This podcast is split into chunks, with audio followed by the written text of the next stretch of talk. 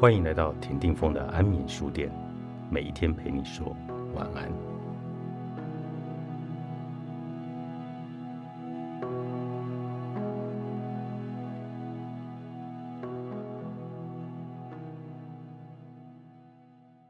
有人说，休息是为了走更长远的路，但对于积极的人来说，有时未必真要停下脚步，只需暂时去忙其他的事，特别是。当发现自己的人生被困住的时候，路不是只有一条。有时候我们不过是稍微绕远一点，却能发现柳暗花明又一村。生活有无限的可能性，而不是你汲汲营营在一条此路不通的道路。许多的好运总是发生在意料之外，就像俗语说“无心插柳柳成荫”的道理一样。山再高，也有爬上去的方法，只要多花一点时间而已。只要有心坚持下去，就没有无法到达的目标。阿志眼看快要爬上经理职位时，被临时的空降部队打败了。所有人都看着，也预期的那个位置应该是阿志的没错。甚至会突然杀出个程咬金，这个人还是老板的亲属，说什么也是突然。眼看自己在公司的职位不上不下之际，阿志最后做了一个大胆的决定：离职。离开公司之后，他过了一段低潮的时期，对未来感到茫然。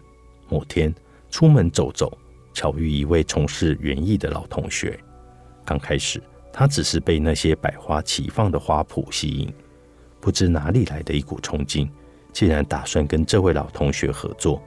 老同学的生意正面临着风雨飘摇，正考虑着放弃。看到有人愿意接手，非常开心。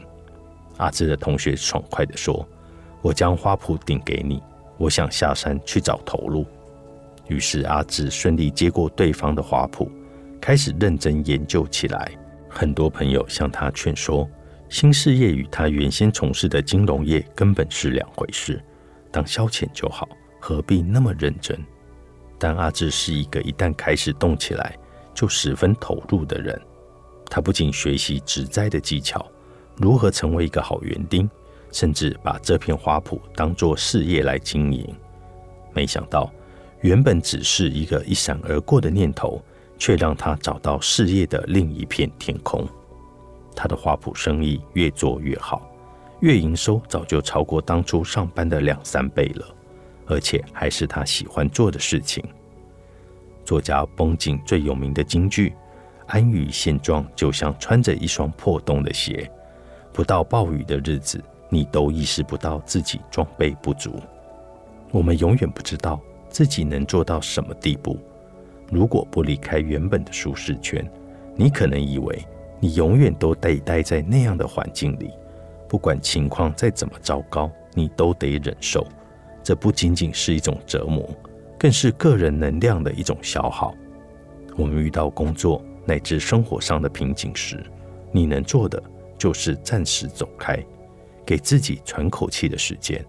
但是这并不代表逃避，你可以试着暂时把精神放到别的事物上头，算是为自己找寻另一个可以放松的方式。心累的时候，换个角度看世界；压抑的时候，换个环境深呼吸，困惑的时候换个位置去思考，犹豫的时候换个思路去选择。先不要给自己太大的压力，过度的期待，有些事情反而会在你没有预期的情况下有了意外的收获。